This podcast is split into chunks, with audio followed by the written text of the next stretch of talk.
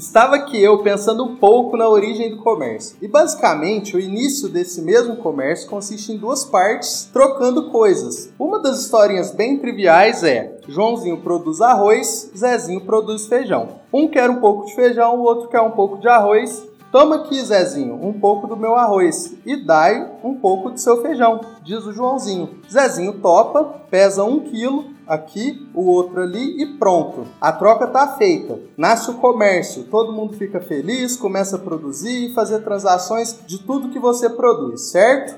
Errado. Não é bem assim. Zezinho fica sabendo que a produção de feijão é mais trabalhosa. E o narrador dessa historinha não sabe se isso é verdade, mas faz de conta que é. Voltando para a aula de história desastrosa, por ser mais trabalhoso, Zezinho queria 2 kg de arroz e queria dar 1 kg de feijão, mas Joãozinho não achava justo. E encurtando bem a nossa historinha, assim surgiram as primeiras moedas e tanto Zezinho quanto Joãozinho colocaram o preço que achavam justo em seus produtos e eles decidiam se comprariam ou não. Essa é só mais uma historinha e nessa altura do programa, você que está ouvindo pensa, o que, que ele está armando hoje? E eis que eu explico para vocês, meus caros ouvintes. A humanidade evoluiu rapidamente nas últimas décadas, de forma tão rápida, mas tão rápida, que é difícil pensar que ter smartphone há 10 anos atrás não era tão simples ou tão indispensável como agora. Nesses mesmos 10 anos atrás, a internet que passava 2 megabytes de velocidade era coisa da burguesia. Ninguém imaginava que a gente chegaria a mais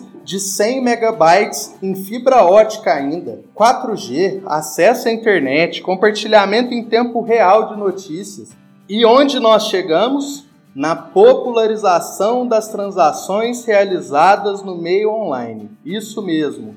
Os famosinhos, os populares, o futuro que muito guru chama de agora os e-commerces. Toda essa evolução fez a gente chegar na mágica de vender coisas pela internet e receber no conforto das nossas casas, o que facilita muito. Mas eu não posso falar disso sozinho, porque dentro desse universo eu sou só um grãozinho de mostarda e é algo de muito peso para eu falar sozinho. Por isso eu convidei duas mulheres porretas, grandes profissionais ligadas ao negócio online chamado e-commerce. Elas são estratégicas? Sim. Mulherão da porra? Sim. Referências em seus trabalhos? É claro que sim. Por isso eu convidei aqui para esse episódio ela, que é gerente de marketing da Savelli, que é uma das empresas mais importantes aqui da cidade de Franca, que para quem não sabe, é a capital mundial do calçado. E lá eles inovam em produtos, processos, investem em pessoas e também em experiência de compra. Vem pra cá, Priscila Amaral. Ela é estratégica, ela. E do outro lado, meu caro ouvinte, eu convidei ela, que está imersa no trabalho em redes sociais há quase 10 anos. Na época dela, o Facebook era tudo mato. O Instagram nem era do tio Mark ainda. Depois de um tempo, ela se especializou e hoje realiza um trabalho de performance no meio digital e é uma das maiores referências no meio. Vem pra cá, Rayane Ribeiro. Uhul! Meninas, moças e mulheres, primeiro eu quero dizer da honra de tê-las aqui no meu programa, e a gente ter conseguido tirar esse tempinho para desmistificar um pouco dessa lenda que, que corre na cabeça de todos. E para começar, eu queria que vocês se apresentassem um pouquinho, né? Falasse um pouquinho aí. Fala oi, pelo menos. Priscila da Amaral, pessoal conhecer a sua voz. Rayane Ribeiro. Bom, muito bom estar aqui com vocês hoje. Obrigada pelo convite. É uma honra estar aqui e bater um papo sobre esse assunto que faz parte do nosso dia a dia e que a gente conversa tanto, né, nas nossas, nos nossos encontros. Então, é isso. Muito obrigada. Espero que seja um bate-papo super legal. Eu que agradeço vocês disponibilizarem o tempo de vocês. Pouquíssimo, inclusive, esse tempo. Exatamente. Não pelo podcast, mas pelo, pelos profissionais é, que vocês são, entendeu? Eu queria agradecer pelo convite. É, para mim é uma honra fazer parte desse, desse podcast, que em breve será um sucesso. Amém. Já tá sendo. oh, glória! E é, para mim é muito bacana mesmo falar sobre esse tema. Como a Priscila disse, é coisa, são coisas que a gente troca sempre, né? tanto dicas quanto experiências e tudo mais. Então eu espero que seja bem proveitoso para todo mundo. Muito obrigado por vocês duas aqui mais uma vez. Não vai ser a última vez que eu vou agradecê-las, mas eu chamei vocês para a gente desmistificar um pouco dessa lenda que corre na cabeça de todo mundo.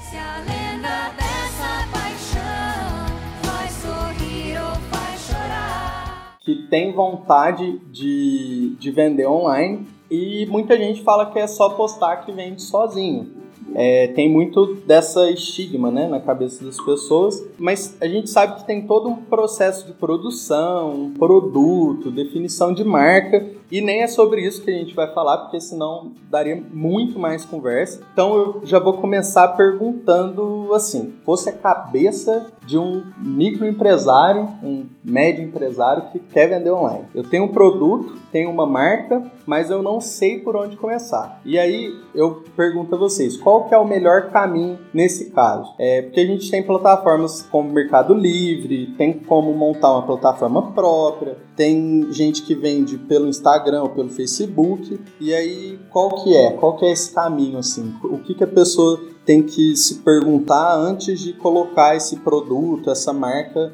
no meio digital. Bom, tem, tem uma coisa que, que eu acho que é muito interessante, que é uma reflexão que eu faço hoje. Eu não tinha esse pensamento há um tempo atrás, mas que é uma coisa interessante. A primeira coisa é, acho que a gente precisa começar. Muitas vezes a gente fica assim, ai, por onde eu começo? Como eu deveria fazer isso e tal? E aí fica sempre no campo das ideias e a gente nunca executa. Isso eu acho que, assim, grande parte das pessoas faz isso. E aquela frase que eu, ela, claro, tem várias interpretações, mas nesse sentido ela é interessante, que é, é melhor feito do que perfeito, né? Sim. Então, assim, claro que a gente dá, deveria dar o nosso melhor para fazer as coisas, mas, assim, começar. Então, onde vai ser o melhor canal? De que maneira que a gente vai começar? Ou como que eu vou tirar esse projeto do papel? Aí é estudar, é ler, pesquisar referências, se, assim, entrar de cabeça nesse... Nesse universo Nesse universo. Mesmo, né? Sim. E, e aí e, aí pensar em qual é o melhor caminho, mas começar de alguma forma. Uma coisa que eu acho que é muito interessante que as pessoas acham que, ah, porque é na internet, é assim, é, é colocar realmente que vende, é, eu posso fazer de qualquer jeito porque as pessoas fazem e dá resultado, é, aí acabam deixando de lado um pouco uma base que seria importante, no meu ponto de vista, que é desenvolver, antes de pensar em que canal, mas é pensar o que eu quero vender, é um produto, é um serviço e tal. E aí, nisso, eu gosto muito de trabalhar nesse sentido, até a gente já conversou muito sobre isso, que é desenvolver um modelo de negócio. Né? Antes Sim. de ir para as estratégias, é pensar o que, que eu quero oferecer, de que maneira que eu quero oferecer, quem seriam os meus possíveis clientes. É estruturar esse negócio, no, né? E aí a gente tem na internet vários modelos, vários tipos de construção de modelos de negócio. Eu gosto muito do Canvas. É, mas assim, é, é, estruturar isso, colocar no papel qual é esse negócio. Independentemente de qual o formato desse planejamento, Exatamente. fazer um planejamento fazer, é. antes, né? Então, assim, é desenvolver um modelo de negócio, porque nesse modelo de negócio você vai entender exatamente o que, que você quer oferecer, né? Que soluções você quer dar para aquele cliente. E aí, independente se é um produto, um serviço, qualquer tipo de coisa. Então, eu acho que é, é, é pensar nessa estruturação do modelo de negócio para depois pensar de que maneira que eu vou, que canal que eu vou escolher. Sim. Né? Até isso aí dita muito até a qual plataforma você, você vai escolher como caminho, né? Porque eu, pelo menos, trabalhando um pouco com isso e tal, eu vejo o Mercado Livre muito como um leilão, assim. Que se você tiver produtos iguais, a oferta menor vai levar, vai levar à venda. E aí quando você vai para uma plataforma própria, você monta seu site, cria sua marca, você meio que tem uma liberdade maior para você definir o preço do produto. Então, se você tem uma marca que, que você quer ter, atribuir um valor agregado e vender ela um pouco mais cara, eu não vejo o Mercado Livre tanto quanto é, essa melhor opção. E são respostas que a pessoa vai ter nesse planejamento que, que você citou também. É, tudo, é, exatamente, tudo tem a ver com, com o que você quer, né? Às vezes a pessoa não quer fazer um investimento para ter uma plataforma própria, mesmo que, que seja um investimento, as pessoas acham que é muito alto, mas às vezes não. Então, assim, também é definir, assim, quanto eu tenho para investir, porque às vezes a pessoa não tem muita coisa para investir e é melhor ela começar no Instagram e transformar o Instagram dela, por exemplo, num canal de venda. Isso falando de produto, né? Agora de serviço também ela pode usar outras estratégias, enfim, tem, tem mil possibilidades. Uma coisa que eu acho que é muito legal é que as, os grandes têm muito a aprender com os pequenos, que é, é trabalhar com o recurso que tem, sabe? Isso Sim. eu acho muito legal. É, por exemplo, as grandes marcas não é, os pequenos assim por exemplo eu tenho uma eu tenho eu quero montar eu quero vender bolsa e aí eu vou montar um Instagram para vender as minhas bolsas. E aí eu, eu tenho o Instagram como meu principal canal de venda então eu faço tudo que eu puder naquele Instagram para vender a bolsa. E aí o Instagram se torna realmente um canal importante independente até da quantidade de seguidores mas assim a audiência se engaja com aquele conteúdo as pessoas dão valor naquilo e tal. As grandes marcas não veem muitas vezes o Instagram, usando de exemplo, como um canal de venda. Usam como um canal de reconhecimento de marca, de qualquer outra coisa. E aí, às vezes, não dão tanta energia ali. E aí, quando as marcas. E é isso que eu falo de, de gente, das grandes marcas se espelharem, às vezes, um pouco nas, nas marcas menores. Porque quando você faz essa mudança de olhar pro Instagram como um canal de venda, o negócio vai, o negócio funciona, né? E aí a gente fica às vezes muito assim, ai, porque a gente é grande, tem que é branding, nananã, que também é muito importante, obviamente, mas assim, os grandes têm muito a aprender com os pequenos e vice-versa, sabe? Então, é claro que o grande às vezes entra num negócio mais preparado, com mais verba, com mais poder de investimento, o pequeno às vezes nem tanto, mas o pequeno entra com muito mais. Ele explora melhor os recursos é, que ele tem. Exatamente, porque ele, assim, ele tem um mínimo de recursos, então ele vai fazer o melhor, ele vai fazer o máximo com aquele mínimo de recursos? E, então isso é muito legal. Mas assim, sempre pensando no que você quer, no que você quer propor, fazendo essa estruturação mesmo. O que, que eu quero oferecer? Que, que necessidade eu quero atender né, do meu cliente e tudo mais. Então isso é super importante. Eu acho que a primeira pergunta que as pessoas fazem quando decidem migrar para o digital ou começar no digital é exatamente isso, né? Qual que é o melhor caminho, qual ferramenta por qual ferramenta eu começo e tudo mais. E aí, como tudo que envolve o mercado digital, a minha resposta é sempre a mesma, depende. Depende por uma série de fatores, mas como a Priscila disse, é o principal. Você tem grana para criar uma loja própria? Você tem grana para investir nesse início? É, e o tema desse podcast é tão sensacional porque é basicamente como muitas pessoas pensam, né? É só sobre os produtos na plataforma que vai vender, tá tudo certo. Sim. Não importa se eu tenho 10 produtos, 20 produtos, 50 produtos, é só colocar lá que vai posto umas fotinhas aqui. e como o custo no digital é menor do que abrir um ponto físico, muita gente acredita que realmente existe mágica. E a gente sabe que não é bem assim, né? Para crescer no digital, existe uma série de fatores que a gente precisa levar em consideração. É, e envolve comunicação eficiente, investir no visual da marca, fotografia, layout, tudo é, que envolve essa, essa coisa mais de imagem, né? Você precisa investir em anúncio para sua marca chegar para as pessoas. A gente precisa considerar que ninguém conhece a sua empresa. Você precisa ter um atendimento estruturado. Se vai ser você que vai fazer, se vai ser um funcionário independente. Você precisa ter esse atendimento, ele precisa existir, né? A pessoa, quando ela vai realizar uma compra no digital, eles buscam esse suporte, eles buscam esse atendimento e é importantíssimo ter isso. Você precisa ter opção de produto. Eu já atendi pessoas assim, que com 20 produtos queria abrir um e-commerce, queria abrir uma loja e isso. Cara, a pessoa entra, olha os seus 20 produtos, tchau. É isso considerado pouco hoje. É considerado Sim. pouco. Pelo menos assim, um mínimo de 100 produtos. No mínimo. Há controvérsias, né? Há controvérsias. Há controvérsias. Mas, assim... Mas eu acho que é um pouco da gente pensar o e-commerce é, como uma loja física, no sentido de que quanto mais a pessoa fica dentro da sua loja, mais chance de você convencê-lo de levar alguma coisa. Exatamente. Eu acho que, assim, quando é uma loja própria, 20 produtos, 30 produtos é muito pouco. Porque a pessoa entra,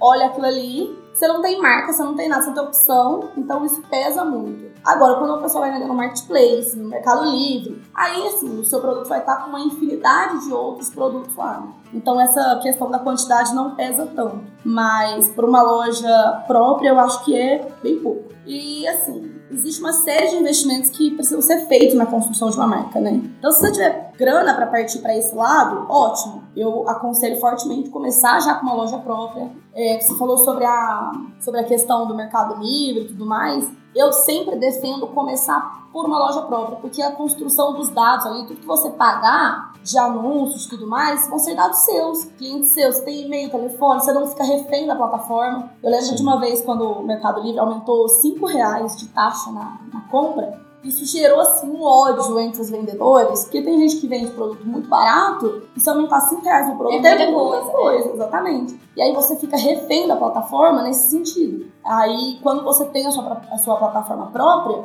você consegue estruturar todo esse caminho sem ficar refém de nada, né? O interessante é, eu acho que, pensando em produto, assim, é estar lá também, porque é uma grande vitrine, né, assim, pra até pra no futuro você conquistar. Eu penso muito isso hoje, assim. Hoje lá a gente não tem uma, uma venda grande de Mercado Livre, de outros marketplaces. Mas quando o cliente compra, a recompra dele muitas vezes acontece diretamente comigo, né? Então, assim, é, é um, é um lead que você conquista ali, é uma experiência de compra a mais, é um cliente a mais, uma chance de você fidelizar e é uma grande vitrine. Você vai comparar o investimento que eu faço na minha loja com o investimento que o Mercado Livre Sim. faz. E assim, é um caminho para começar também, né? É. As pessoas que não têm investimento é uma ótima opção. Mercado Livre, Magazine Luiza, Netshoes, Americanos, tudo que você tiver de possibilidade para colocar o seu produto, sua marca, é uma ótima opção para quem não É. tem verba. né? Sim. Até É, não pelo tem tempo. verba, é, assim, é, mas também tem que se pensar nisso, porque ah, eu não tenho verba para fazer esse investimento, mas 19% fica com eles. Então, às vezes, Que é assim, o lado, é o lado ruim do... É, então assim, é pensar, é fazer, por isso que é interessante fazer um planejamento financeiro antes, assim, então quanto que eu tenho pra, né, qual que vai ser a minha margem e tudo mais pra, pra conta ser certa. Porque também tem muita gente que, que vende lá e vende volume e no final você não faz nem, principalmente quem tá começando, não tem uma estruturação e aí não faz muita conta do, do dinheiro que tá indo. O, só o Mercado Livre é é uma, é uma regra, esses 19%, ou É cada 17%. market... O Mercado Livre é 16%, da FIT 30%. Cada marketplace tem a sua Sim. porcentagem. Mas essa média aí, de 16% a 30%. E o ruim é que o controle fica com eles, né? Do preço do seu Sem produto. Você não vai repassar isso, esses 30%, esses 17% no... É, se você repassa, você deixa de ficar competitivo. É, na verdade, assim, você nem pode. Por exemplo, a da FIT, é, quando você vai fechar um contrato com eles, eles já te avisam dessa comissão que você vai pagar para a empresa. E no seu site, se você tiver, o produto não pode estar mais barato do que no marketplace, porque senão não é competitivo para eles. Então, assim, você nem pode fazer essa competição de preço fora do marketplace. Entendi. Você concorda com você mesmo.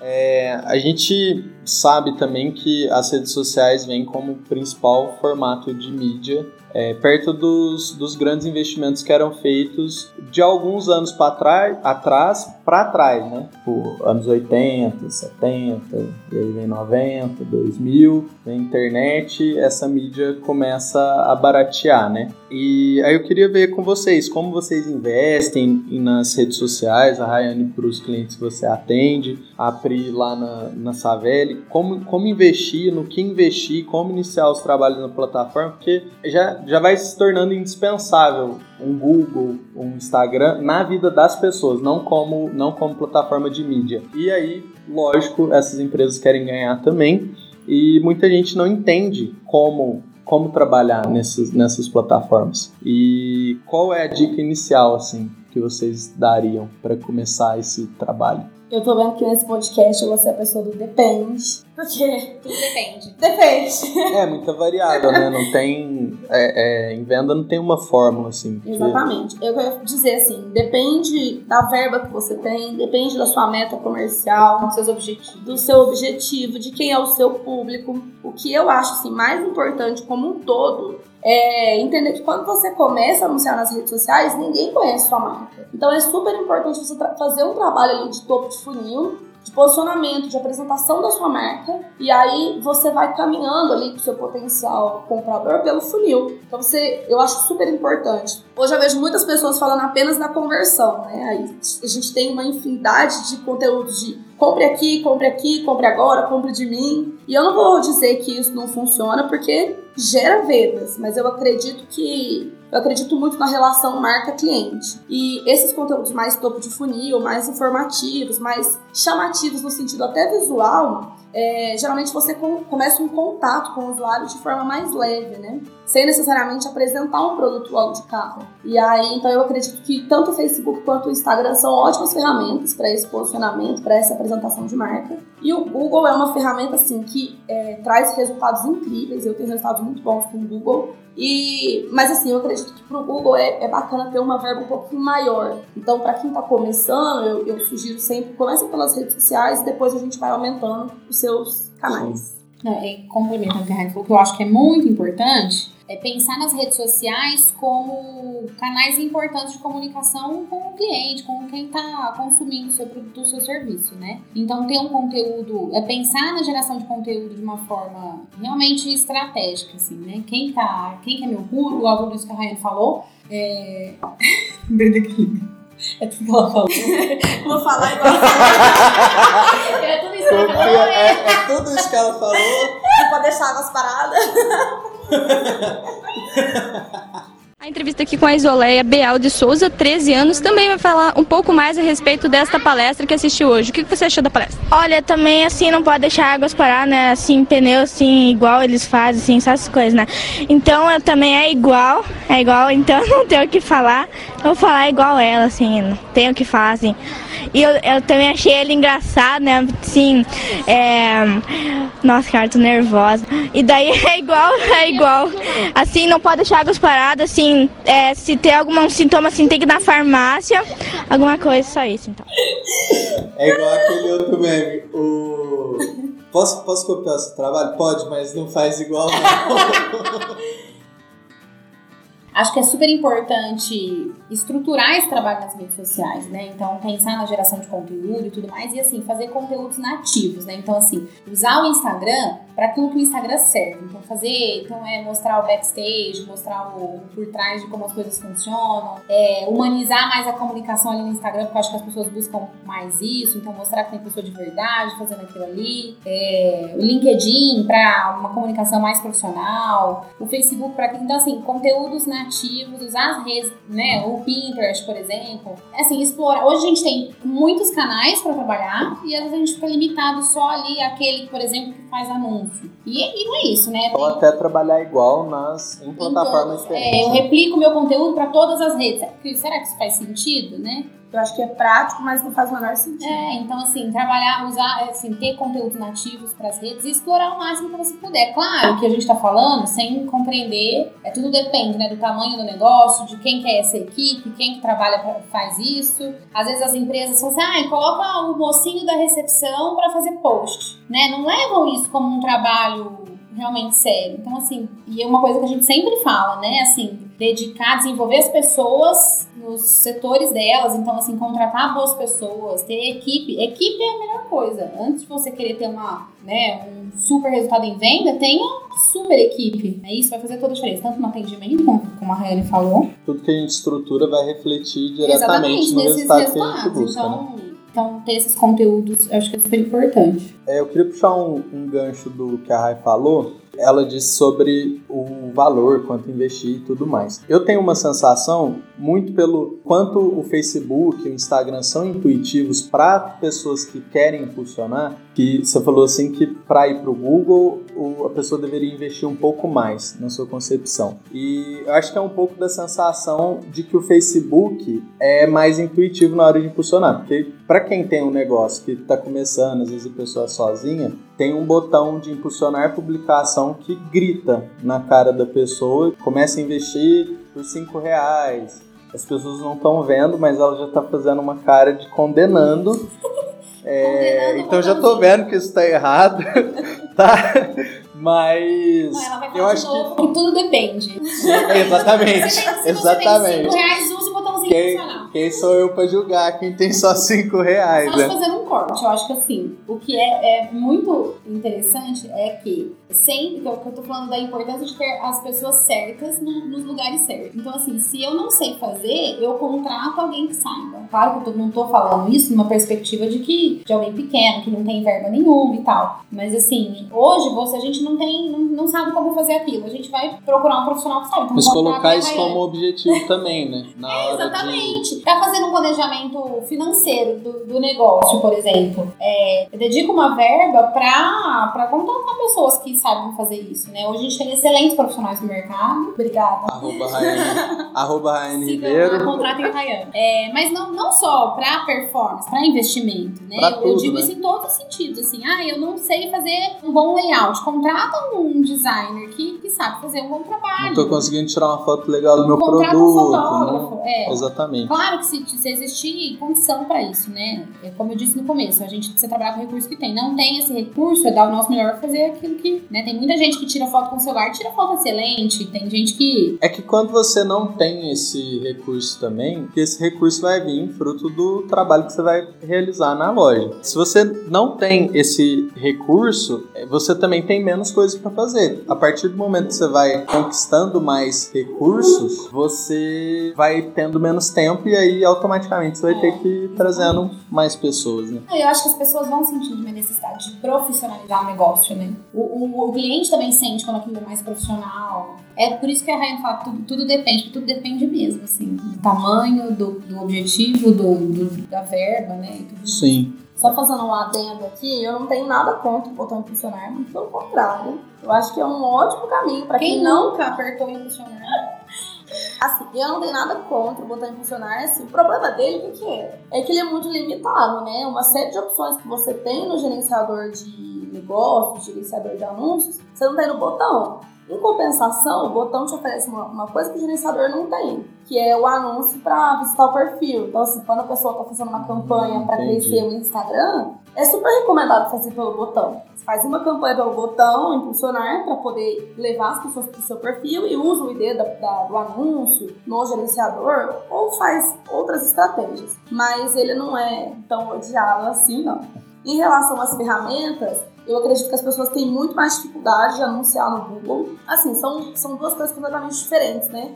As redes sociais eu vejo muito como ferramentas de atração. As pessoas demonstraram algum tipo de interesse ali, clicaram no anúncio, pesquisaram alguma. é, é, se envolveram com alguma publicação e o Facebook entende que ela tem interesse naquilo e mostra a sua marca. Já o Google não. O Google tem intenção de compra, as pessoas estão ali procurando por aquele produto ou serviço. Então, ele nesse ponto ele é muito mais assertivo. Só que o leilão do Google, ele tende a ser um pouco mais caro que o Facebook. Porque o Facebook você, você, paga a cada mil impressões ali, na maioria das vezes, né? O Google não, você paga por clique. Então, independente de quantas vezes sua marca foi anunciada, a pessoa clicou, é, sua, sua marca foi exibida, se a pessoa clicar no seu anúncio, você já está pagando. Então, às vezes, o Google ele consome essa verba extremamente rápido. Já aconteceu várias vezes ele ter uma verba, sei lá, 50 reais diário e ele gastar 80 ele, ele gasta mais mesmo, naturalmente, porque conforme a demanda, ele aumenta essa entrega, né? Então, são ferramentas boas, diferentes. Se o Google também faz bastante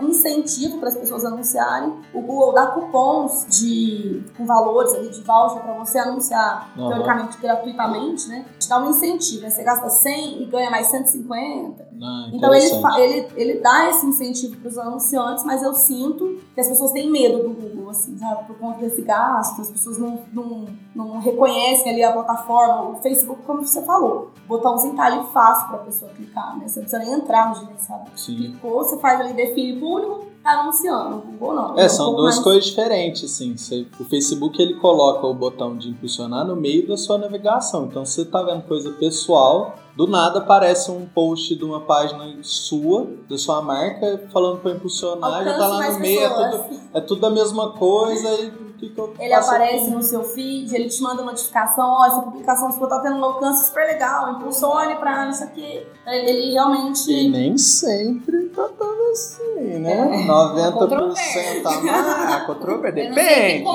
Depende. Depende. Não sei quem que é o matemático de lá, Mas assim, eu não. acho que o que é importante de tudo isso até que a Rainha tá falando a gente entender que assim, a mídia paga ela é fundamental pro comércio, assim, pro, pro negócio digital. Né? Assim, a gente acho que várias pessoas começaram na internet e fizeram muito sucesso, às vezes muito rápido. E aí as pessoas acham que esse é, isso é muito comum e é muito fácil. E, e as, e as pessoas, os leigos, não entendem que por trás desse muito fácil de resultado teve um super trabalho atrás, né? Que é o que a gente está discutindo aqui. Assim, tem uma série de passos que precisa cumprir para alcançar resultados, né? Isso Inclusive aí. avaliar que resultado é esse, né? O que, que eu espero, que é o que a gente está falando, e aí fazer investimentos. Como se a gente tivesse uma loja, a gente ia querer mostrar essa loja para as pessoas, no digital é a mesma coisa. A gente quer mostrar e aí a mídia paga. E as próprias, as próprias ferramentas meio que te obrigam a fazer isso, né? Porque elas reduzem muito o seu alcance ali no orgânico. Se você não anunciar, ninguém te vê. É basicamente isso. O Instagram mesmo, por exemplo, ah, eu só tinha post no feed e, e stories. Aí depois IGTV. Aí agora o Reels. O Store assim, nem tinha. Nem tinha, né? Nem Foi, eles tentaram comprar o Snapchat e aí como por causa o Snapchat que tinha essa É função verdade. de story, não tinha em nenhuma rede social. Não consegui E aí, comprar, tio vamos Marco falou, melhor, então. Eu vou desenvolver. Então, TikTok que se cuide agora. TikTok se cuide com o Reels. Exatamente. Aí o que, que acontece? O Instagram é bem claro isso. Se você, o Instagram lança uma, uma funcionalidade nova e você não utiliza essa funcionalidade nova, seu engajamento vai por água abaixo. Né? Então, assim, tudo isso tem que ser considerado também. O que elas estão querendo dizer, meu caro ouvinte, é que se você vê aqui atrás soluções fáceis, não é assim que a banda toca nos e-commerce. E aí, gente, eu queria ver um pouco com vocês as impressões que vocês tiveram, cada uma no seu trabalho, sobre a relação de compra dos consumidores no meio digital, em específico nesse ano de pandemia, que o pessoal estava mais em casa por causa do lockdown, É, eu vou falar muito agora, assim, de uma percepção bem pessoal, nada baseada em dados. Opinião pessoal da minha pessoa, particular. Nada, não, nada eu exagerei. Mas assim, vou compartilhar um pouco sobre o que eu vi nesse momento. Eu acredito que a pandemia acelerou esse processo que as pessoas acreditavam que levaria muito tempo para acontecer, que é a, o digital dominando a vida das pessoas e o consumo. E assim, o que eu vi foi que as empresas que não estavam tão presentes no digital sofreram muito com esse momento. E assim, aquelas que já estavam preparadas tiveram excelentes resultados. Eu vi alguns e-commerces dobrarem o faturamento no começo da pandemia. E isso foi um reflexo claro do consumo como um todo. Eu espero de verdade que isso não pare quando as coisas se acalmarem. E eu acredito que foi um grande momento pro, pro digital. É, tem uma pesquisa sobre e-commerce na pandemia do Gente.globo. É da Globo. E ele fala que 60% das Você pessoas.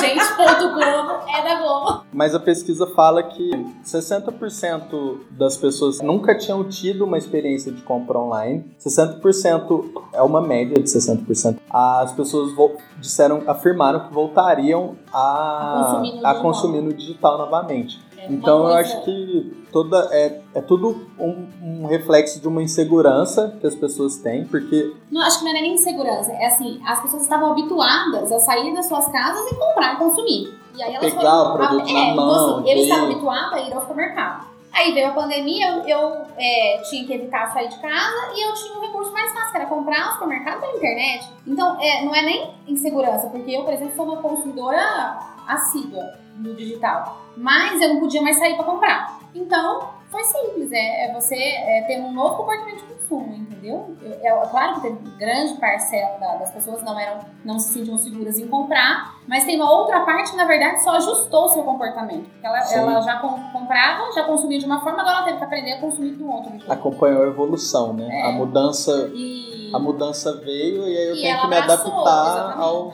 Eu acho ao que foi muito isso. E uma coisa que, assim, eu particularmente percebi que fez muita diferença é, foi é, teve uma aproximação maior das marcas com os clientes. É, isso acho que fez muita diferença, porque as pessoas estavam sozinhas dentro de casa, não podiam sair. Aí compravam iFood, por exemplo, e vinha um bilhetinho carinhoso na comida. Tipo, fique bem, né? A gente espera que esteja tudo bem com você e com a sua família. Assim, é, realmente já tinha um pouco disso, mas isso foi, ficou muito acentuado e as pessoas começaram a compartilhar essas, Essas experiências. essas experiências de compra carinhosas, assim, afetuosas. E né? até dá valor, né? Nesse, por uma frase legal, assim, que Exatamente. veio Então- no momento tenso. É, e isso acho que fez muita marca é, refletir também, né? De que maneira que eu posso me aproximar do meu cliente de uma forma mais afetuosa, mais carinhosa, demonstrar preocupação. Eu não quero só vender, eu quero mostrar tudo isso, né? Eu- então acho que uma das coisas é, que pra mim ficou muito forte nessa pandemia, claro, não vou nem falar aqui que vocês já né? da- o aumento do consumo, né? As pessoas mudaram realmente o comportamento de consumo. Mas assim, eu acho que o que foi muito legal e que mudou e fez, a- acho que é, as marcas mudarem seus pensamentos e mudarem é, é essa preocupação com a experiência de compra. Né? Pensar na experiência de compra como algo determinante para o resultado. E aí esses, que seja um bilhetinho carinhoso, né? Assim, já que a pessoa não vem mais aqui na minha loja comprar, eu vou me, me preocupar então em mandar uma embalagem melhor para ele. Ou então envio de um. Eu me lembro que comecei a comprar no supermercado, né? Fazer compra no supermercado na internet, toda compra que eu fazia vinha um brindezinho, que fosse um- uma fruta a mais que eu não tinha comprado, que fosse um potinho, um Tupperware, alguma coisa assim. Então, assim, são pequenas coisas que, nossa, eu vou voltar a comprar lá, porque eles são tão carinhosos, né? Então, eu acho que isso foi, foi muito legal. Uma outra coisa que as marcas, é, ainda falando nessa experiência de compra, começaram a demonstrar começaram a, ser, assim, a provocar essa humanização, né? As marcas começaram a se humanizar mais. Falaram assim, olha, quando você está em casa, a gente continua aqui trabalhando para te entregar o melhor. E aí mostra a cara das pessoas, quem está por trás ali, né? Eu acho que isso foi uma, uma mudança importante. Agora, em relação a, a, a eu falei um pouco né, da, do, da, assim, da ação da marca, nesse, das marcas nesse sentido, mas a, a, população também foi, foi criando mais laço com a marca, né, em decorrência disso. E aí acho que é isso também, mudaram o seu jeito de comprar, de ver as coisas, então, assim, mudaram o jeito de pesquisar, tudo ficou ali na, né, mais claro na nossa mão. E é isso, mas eu acho que isso não vai fazer as pessoas deixarem de comprar no físico nem nada, porque ainda tem uma coisa da, da do relacionamento social, né, dessa presença também é muito importante. Tem gente que gosta que... de ver, né, de pegar, é. de experimentar. De... E por isso que o atendimento, é uma coisa que a Rainha falou no começo, é tão importante, porque as pessoas ainda têm a necessidade de serem atendidas por outras pessoas, né, não por robô, por outras pessoas. Essa semana mesmo atendi um cliente perguntou, eu falei, oi, boa tarde, tudo bem? Eu tava lá com o WhatsApp da, da empresa. Aí então, eu peguei, aí o cliente perguntou: "Ah, mas eu tô falando com uma pessoa ou com um robô?". Quer dizer, as pessoas ainda sentem essa necessidade de serem atendidas por pessoas. Isso faz toda a diferença. Eu, eu fico vendo é, as respostas da Netflix e do Nubank. Eu sou consumidora, né? Eu tenho o Nubank, eu amo a marca e quando eu mando alguma coisa no Twitter que eles me respondem, eu fico, meu Deus, fui notada. Ah, muito que bem. Peguei esse bordão de uma podcaster que eu acompanho mas tudo bem. E eu queria perguntar, questionar para vocês que, assim, o que, que vocês acham no meio de tanta marca e empresa grande que a gente tem por aí, a gente já comentou da Dafit também, do Mercado Livre, vocês acham que dá para fazer um trabalho legal na internet e, e, crescer com esse trabalho? Crescer no sentido da, da, da sua ideia, da sua empresa evoluir mesmo. Com certeza, sem dúvidas. Muito bom, episódio finalizado, gente. Obrigado pela participação de todos. Não, mas é porque assim, ó, é, as pessoas falam, ah, será que tá saturado? Que não, gente, é um universo enorme, assim. E quem faz um bom trabalho sempre tem bons resultados. É, é planejar, fazer de tudo isso que a gente falou, fazer um, um bom planejamento, estruturar bem, entender qual é a real necessidade do seu cliente, atender essa necessidade, mais do que oferecer um produto ou serviço, é entender qual é a necessidade dele, solucionar o problema dele, né? Cuidar de atendimento, de pós-venda, né, de tudo, experiência de compra e fazer investimentos, assim, né, usar o dinheiro com muita inteligência, né? Novamente. Avaliar. Assim, igual ela falou, então. Falando assim, né? Então, igual Usar. ela falou. Contratar bons profissionais para estar do seu lado, para serem o seu, o seu parceiro, porque equipe boa aí não tem para ninguém. Eu acredito muito nisso. É, eu concordo com tudo que a Pri falou. Acho que existe lugar para todo mundo. Acho que quem faz um trabalho bem feito se destaca em qualquer lugar. É muito importante ter. É tudo que eu preciso falar.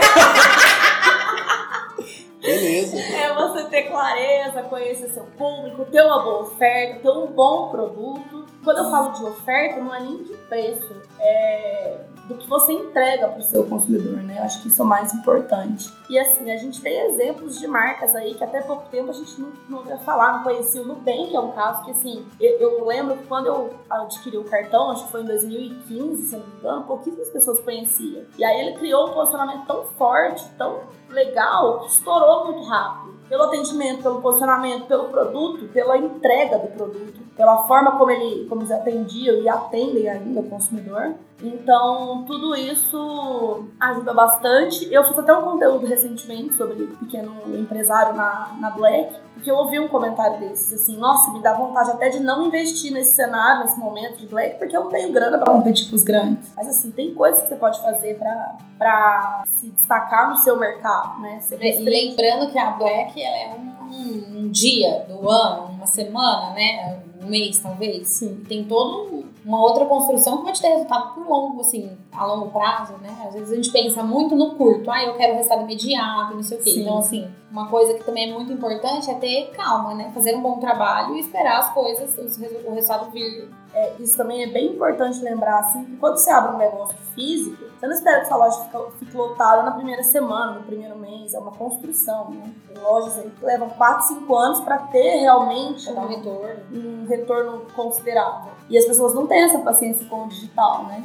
Te ver clientes aí com um mês, já quero. É que tudo no digital é muito imediato. né? Sim. Não, não só a relação de compra. Qualquer interação que você tem com a internet, ela tem que ser muito rápida. Então, acho que quando a pessoa vai para vender online, não, isso é totalmente errado, gente, não estou justificando. Mas quando ela vai colocar o negócio no, no digital, ela quer a mesma velocidade que ela recebe uma fake news no WhatsApp, né? Então, assim. Enfim, pessoas. Eu vim a caráter todo de preto, que o ouvinte não está vendo, mas eu estou todo de preto, porque o episódio vai ao ar na semana da Black Friday. Enfim, e como a gente falou só para empresas, e se a empresa está trabalhando no Black Friday, ela já tem um planejamento pronto, então a gente não vai dar dicas de como trabalhar a Black Friday, não Até nesse episódio. Se você quiser, pra Black Friday do ano que vem, leia, Rayane Ribeiro. leia o e-book da Rayane, ela dá dica. E-book Ryan Ribeiro. completíssimo de como vender mais na Black Friday. Black November, Black Week. Não é o que você quiser.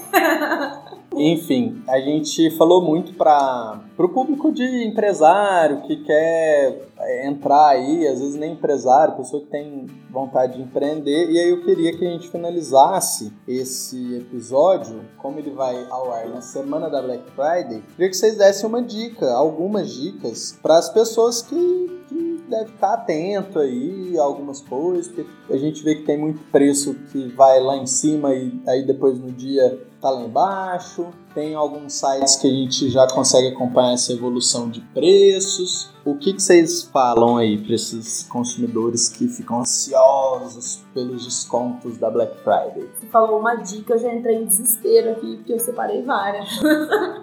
É só uma? A plataforma é nossa, a gente tem mais 17 minutos, segundo, Não, tô brincando, não são várias, não, o mas- tempo da requisitada convidada. Não são várias, não, mas.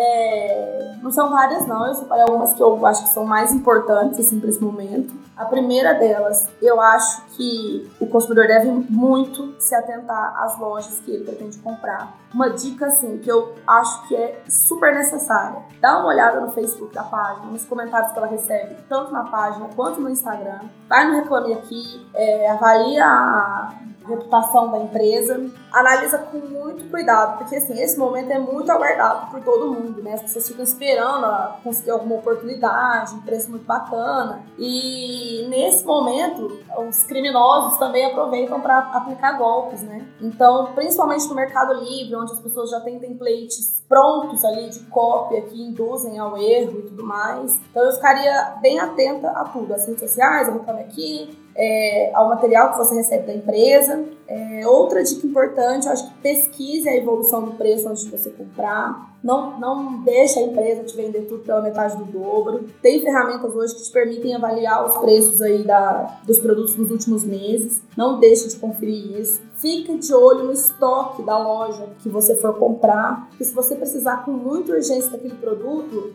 vale até conversar com o atendimento da loja para certificar de que realmente tem o produto. Eu já vi vários casos de pessoas que compraram, a empresa vendeu sabendo que não tinha estoque, e aí virou até caso judicial, assim. Foi uma coisa absurda. Minha última dica é fica para vocês ficarem de olho nas letras miúdas, nas condições de troca e principalmente nas opções de pagamento. Como eu falei de fraude, se vocês forem comprar de alguma empresa que só aceita transferência bancária e boleto, desconfie. É, não compre de imediato, pesquisa toda a reputação e só depois é, finaliza a compra. Esse, essa questão do pagamento é sempre um indício muito forte de, de se é fraude ou não a, a venda. Então eu tô de boa, Eu acho que também. porque eu nem compro no boleto. e nem deposito. só, só os cartões de crédito. Parcelado então, em 24 vezes. Mas obrigado aí pela, pela dica. Só 24 vezes era uma Galume, então, que é a única empresa que aceita 24 vezes. Cliente ouro. Mas uma coisa que eu acho que é muito importante é comprar de marcas que você já conhece, que já acompanha, que já tá, sabe, no seu, no seu radar ali, né? Aproveitar, ah, por exemplo, tem uma marca que eu gosto muito, que eu sou muito fã, eu vou aproveitar na Black pra, enfim, né? Não precisa se aventurar muito, porque realmente tem muita gente fazendo trabalho muito sério, mas tem muita gente que também não, né? E, e para as marcas, uma dica para as marcas é cuidar muito bem desse cliente para que ele volte, fidelizar e cuidar dessa experiência independente do, do momento que ele está comprando. Se está comprando na Black com desconto ou Na venda e no pós, né? Exatamente. Fazer, acho que cuidar do cliente é a coisa mais importante. Do atendimento, é ter equipe para fazer um super atendimento e não, não perder venda por, por bobagem, né? Então é isso, meninas, mulheres, mulherões da porra. E eu quero muito agradecer de novo vocês duas pelo tempo. A Pri não é tão ativa em redes sociais, mas vou dar o espacinho também para ela divulgar. Divulgar o quê? Divulgar Meu perfil seu. Meu perfil moço- Se alguém, ela é muito gente, bloqueado. ela é muito gente boa. Você mandar mensagem lá pedindo dica, ela provavelmente não vai dar. Não, é porque a Rayane, assim, é uma, é um, assim, não tem como comparar, né? Rayane é uma. A Rayane, primeiro assim, Rayane é blogueira muito antes do termo blogueira ser, come, é, começar a ser usado. Raina é blogueira da época do Blogspot. Exatamente. Então, Nossa, era E o blog dela, ela tinha vários escritores no blog, não era uma coisinha assim, ela tinha, ela, ela- o blog dela era um negócio, era uma, uma fábrica de conteúdo, né? Então, Sobre assim, decepções amorosas. exatamente. Quando ela chegou, era tudo mato. Exatamente, então não tem como comparar. Eu sou uma pessoa comum, meu perfil é bloqueado, só adiciono quem eu conheço, mas é, entrem em Mas seu contato. perfil no LinkedIn. Meu perfil no LinkedIn, boa, Rayane, aí, obrigada. Meu perfil no LinkedIn tá lá aberto pra todo mundo. Priscila Amaral, gerente de marketing, é só vocês colocarem lá, gente, vocês vão achar ela. Conteúdos incríveis sobre liderança, Isso, de pessoas. isso. É tudo a mesma coisa, eu repetir. É isso, mas Então, assim, é. Obrigado, Pri. Pai, fala aí, divulga onde as pessoas te acham. Como faz para te contratar? É muito caro? Primeiro, É muito um caro. Ryan. Dá mais um episódio. Primeiro eu queria mandar um beijo pra minha mãe, porque eu nunca participei de um podcast. Gu, obrigada pela, pelo convite. Se as pessoas quiserem me acompanhar, meu Instagram é Rayane E. Ribeiro. E a Ryan dá dica de graça no perfil dela. Então, que eu Rayane, poderia vender, inclusive. Dicas que ela poderia vender, que ela Gente, vende o o guruzão, trabalho. guruzão do tráfego. Sigam lá. É, não, é verdade. Assim, existem bons profissionais, mas assim, existem bons profissionais e existe a Rayane. Meu Ó. Deus, então, palmas pra cima. Olha esse slogan, eu já colocaria ela no LinkedIn. Queria te agradecer pela. Eu, tô, eu fico com a cara assim, eu vou falar. Não, eu- é que eu, eu acho que eu não, eu não agradeci. Então, Não. eu queria te agradecer pela oportunidade. Eu acho que é muito legal esses bate-papos que a gente sempre tem mesmo nas nossas rodas de conversa. E Se a gente faz- gravasse as nossas conversas, Das- eu não precisaria marcar um dia Ah, pra não, eu podcast. gritaria que a Priscila Cesal. Então, gente, é isso. O Spaghetti aí, desde quatro episódios atrás, fazendo um conteúdo massa. Obrigado pela sua presença e tchau!